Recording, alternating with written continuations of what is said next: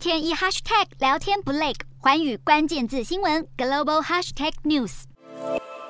乌俄爆发战争，引发能源价格飙涨以及短缺问题，再加上要达成减碳目标，让许多国家回头寻求以核电弥补电力缺口。南韩政府在国务会议当中拟定新的能源政策走向，将重启新韩卫核电厂第三和四号机的建设工作，以及在确保安全的前提下，延续既有机组的使用年限。目标是要在二零三零年之前，将核电占比从去年的百分之二十七点四提升到百分之三十以上。另外，由于火力发电的燃料大量仰赖进口，为了加强能源安全，南韩决定调降火力发电占比，由核能等其他能源来取代。目标是要将化石燃料进口的依赖度从去年的百分之八十一点八下降到百分之七十以下。美国也因为电力需求大增，再加上要达成减碳目标，让原本反核的部分政界人士改变态度，转为支持，